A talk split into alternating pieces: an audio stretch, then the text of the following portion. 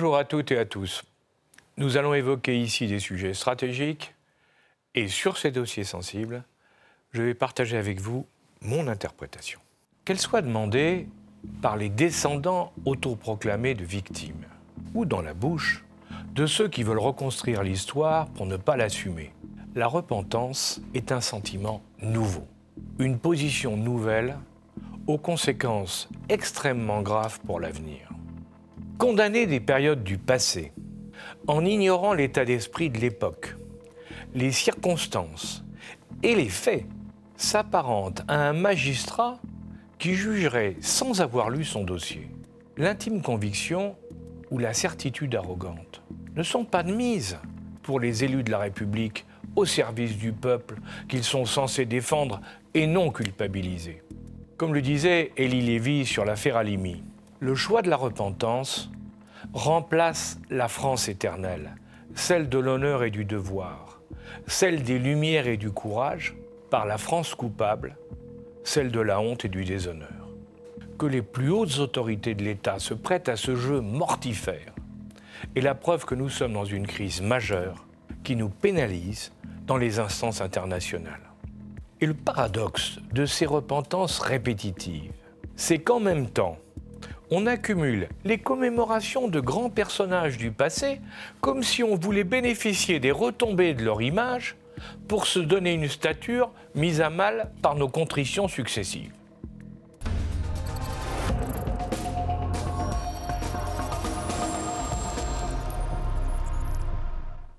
Il est vrai que ceci s'inscrit dans le cadre de la promotion dogmatique d'une conception du futur imposant une vision de l'avenir qui élimine l'État-nation s'intégrant dans l'Europe, celle du général de Gaulle ou du président Pompidou.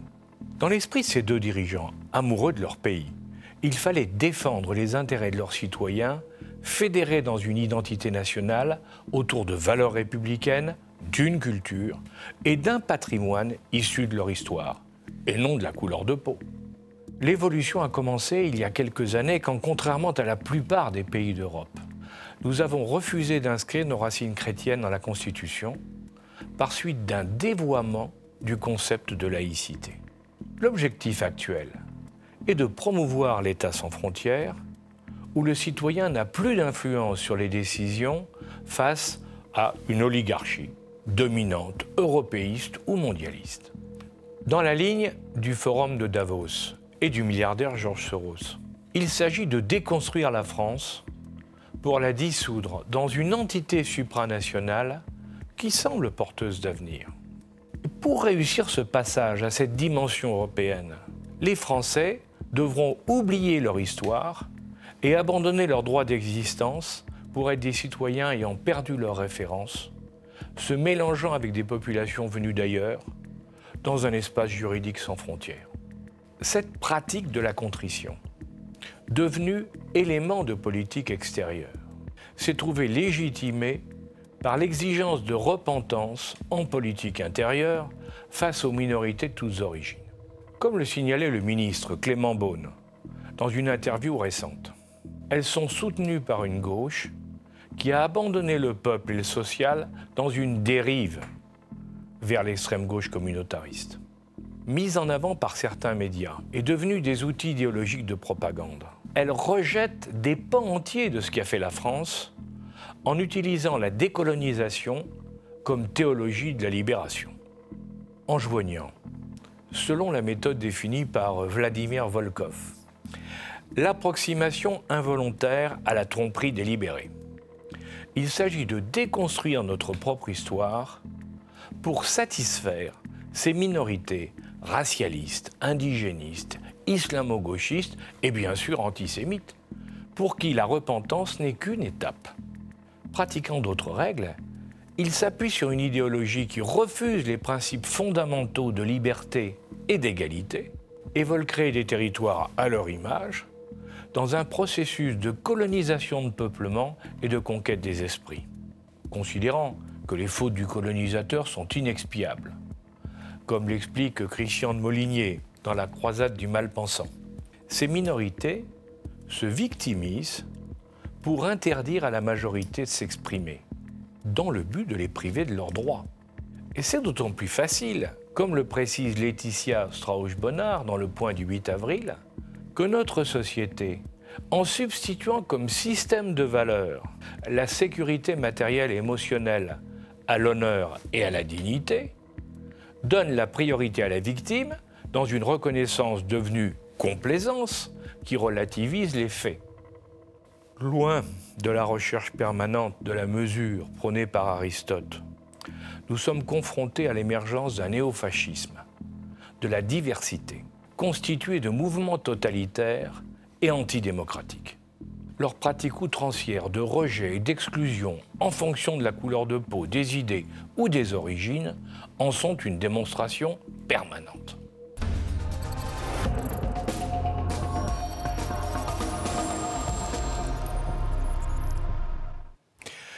D'humiliation en humiliation, face aux groupes de pression minoritaires et aux États qui les soutiennent. Les Français finissent par se sentir coupables, sans même essayer de se défendre. Nous sommes devenus les boucs émissaires de tous les maux. Nous nous en excusons, et chaque acte de repentance est perçu dans tous les pays émergents et les pays non démocratiques comme une démonstration de faiblesse qui justifie d'en demander un autre. Comme l'écrivait Albert Camus, il est bon qu'une nation soit assez forte de tradition pour trouver le courage de dénoncer ses propres erreurs. Mais elle ne doit pas oublier les raisons qu'elle peut avoir de s'estimer elle-même. Il est dangereux en tout cas de s'avouer seul coupable et de se vouer à une pénitence perpétuelle. On en a pour preuve le rapport Stora sur l'Algérie, que dénonce Serge Barcellimi président du souvenir français. Car il passe sous silence les morts pour la France, qu'ils soient civils ou militaires. Il fait suite à la condamnation de la colonisation française, considérée comme un crime contre l'humanité, dans une négation de l'histoire de ces 130 ans, puis à l'hommage qui fut rendu à des membres du FLN, choquant profondément ceux qui vécurent cette période. On peut considérer que ces actes furent commis dans l'intention louable de faire avancer dans la voie de la vérité et de la justice. Mais ils auraient dû, pour le moins, avoir une réciprocité de la part du gouvernement algérien. Loin de s'en satisfaire, celui-ci n'a pas hésité à tordre la vérité historique, dans la ligne de son ministre du Travail, qui nous a catalogué le 8 avril comme l'ennemi traditionnel et éternel. Certes, la colonisation d'un pays par un autre réduit ce dernier à l'état de population sujette, avec inévitablement des abus et des crimes. C'est l'histoire de tous les temps et de tous les hommes. Il n'est donc pas question d'oublier les faits, les répressions féroces en réponse à des attentats sanglants et un statut indigène, très regrettable. Mais ce que nous condamnons aujourd'hui n'était, au cours de toute l'histoire du monde, que pratique courante pour les populations du nord vers le sud, d'est en ouest et vice-versa. Il est légitime de reconnaître que l'Algérie a connu, sous la colonisation, un développement économique et social incontestable, alors qu'en des temps plus lointains, elle a été dévastée par l'Empire ottoman.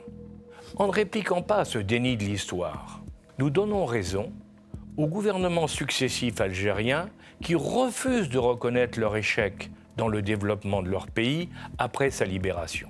Pour l'expliquer, ils en rendent responsables le colonisateur, en oubliant de se comparer à tous les pays décolonisés à la même époque, et qui, eux, ont réussi. Ceci qui fait qu'en France, pour une petite partie agissante et agressive de la population d'origine immigrée, et même s'ils profitent des avantages sociaux qu'ils n'auraient pas dans leur propre pays d'origine, nous sommes des coupables éternels.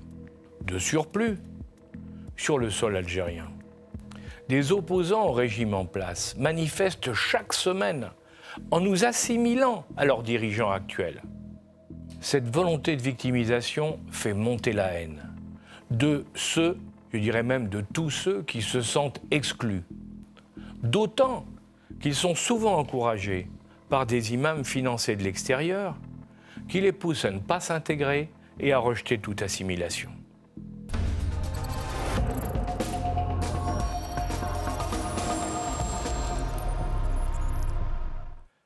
Cette pratique obsessionnelle de la repentance se pratique au nom de la transparence, que Jean-Denis Bredin définit comme la terrible et unique vertu d'une époque qui a oublié toutes les autres. Elle s'impose dans l'esprit de nos dirigeants comme la condition incontournable d'une gouvernance responsable moderne. Pourtant, ils devraient savoir que dans l'histoire du monde, chaque fois qu'un État l'a pratiqué, il a basculé peu après dans la dictature. Et ceci explique pourquoi cette exigence est si chère au cœur des idéologues extrémistes, rêvant de réformer le monde à leur image. Le problème gênant tient au fait que ceux qui la prônent ne l'appliquent pas quand il s'agit de leurs intérêts ou quand ils arrivent au pouvoir. Regardez avec quel soin la plupart de nos partis politiques refusent de publier la totalité des noms de leurs généraux donateurs. Nous trouvons un autre exemple des limites de cette transparence dans l'utilisation de la raison d'État pour cacher la vérité. Le président du Tchad, le maréchal Idriss Déby, a été tué non pas au combat, mais lors d'une réunion avec son état-major le matin des élections, bien avant la proclamation des résultats. Constatant l'assassinat et sachant que la majorité de la population souhaitait un changement, après cinq mandats de dictature et de chasse systématique aux opposants, incluant sa propre famille. Des élections auraient dû se faire immédiatement. Les Français, pour préserver l'implication indispensable de l'armée tchadienne dans l'opération Barkhane, ont préféré entériner la mise en place pour 18 mois d'un comité militaire dirigé par le fils du président Déby. Dans la logique actuelle de transparence et de repentance, le minimum aurait été de s'en excuser auprès des Tchadiens.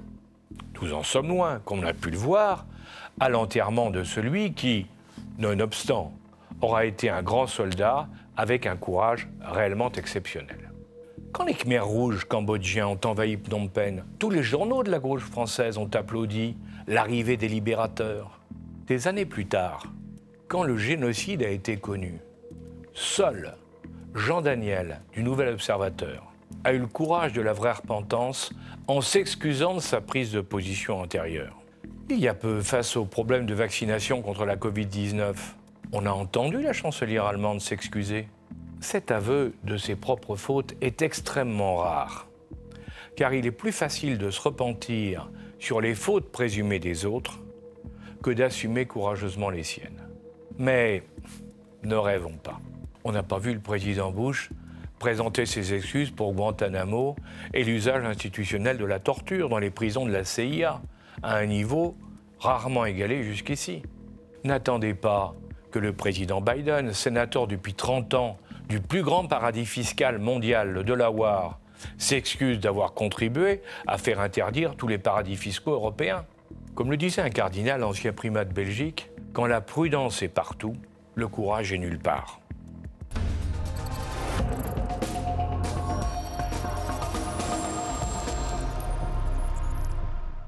En réalité, sous la pression médiatique et la raison d'État, on pratique une sélection du bien et du mal à géométrie variable. On ne se repent pas sur nos relations avec les dictateurs africains qui s'affranchissent de leur constitution. Ailleurs, par contre, on s'érige en juge pour rendre la justice de manière partisane en oubliant la morale et les règles de droit. Al-Qaïda devient sympathique et on lui fournit de l'armement quand il s'attaque à la Syrie. Mais il devient criminel s'il s'attaque à la France.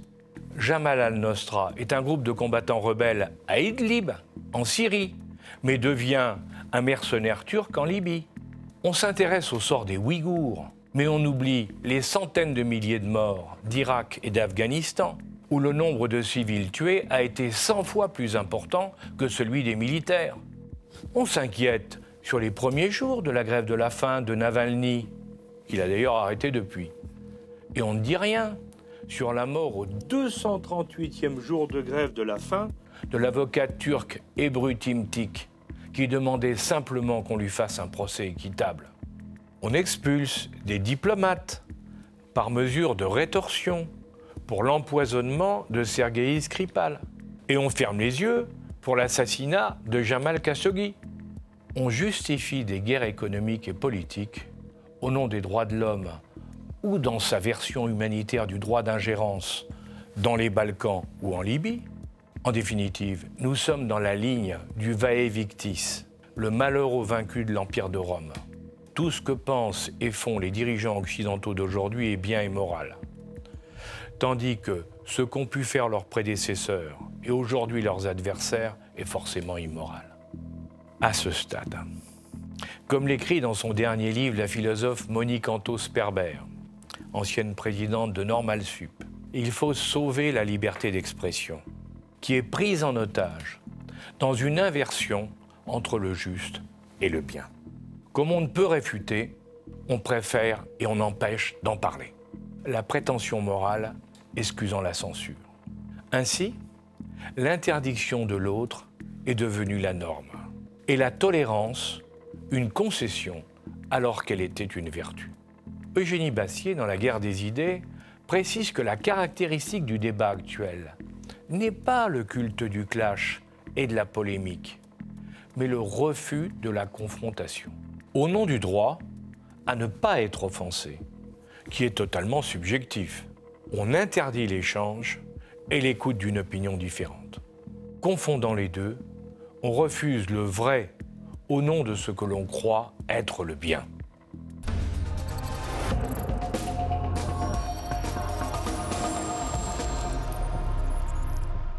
Dans un texte lumineux de 1989, Régis Debray a défini les différences entre la République et la démocratie.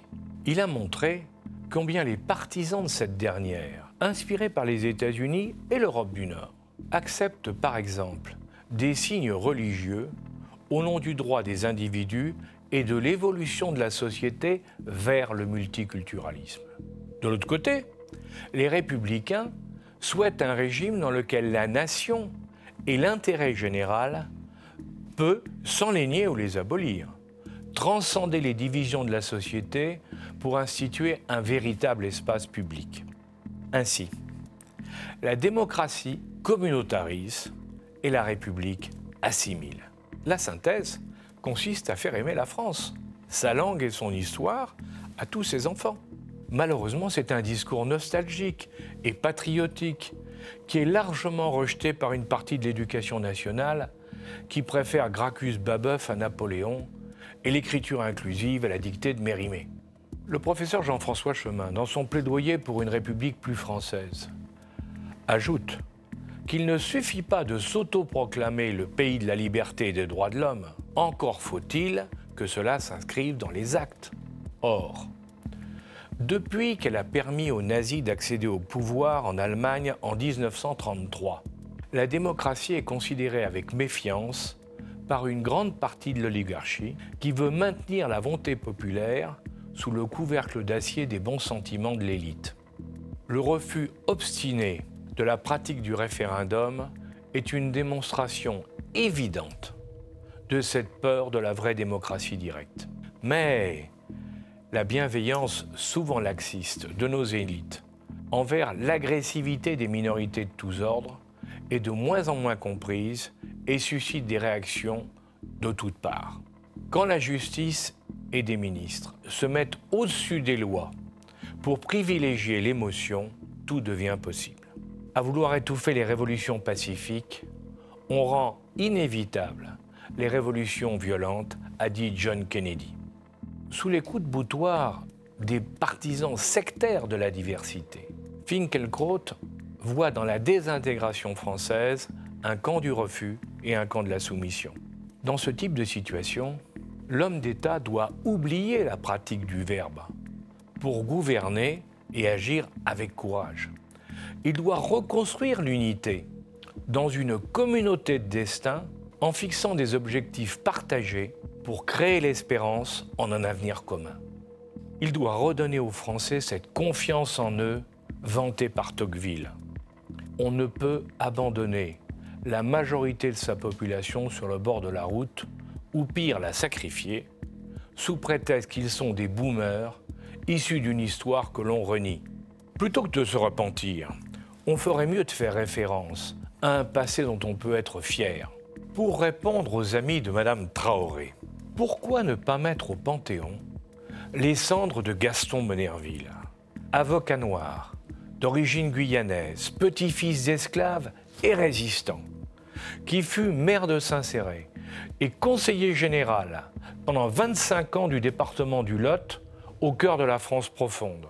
Et deuxième personnage de l'État comme président du Sénat, de 1958 à 1968. Il tenait tête à De Gaulle, et c'était pas facile, et défendait passionnément la République. Mais, comme dit la chanson, cela fait partie d'une histoire que les moins de 40 ans ne veulent pas connaître. À bientôt.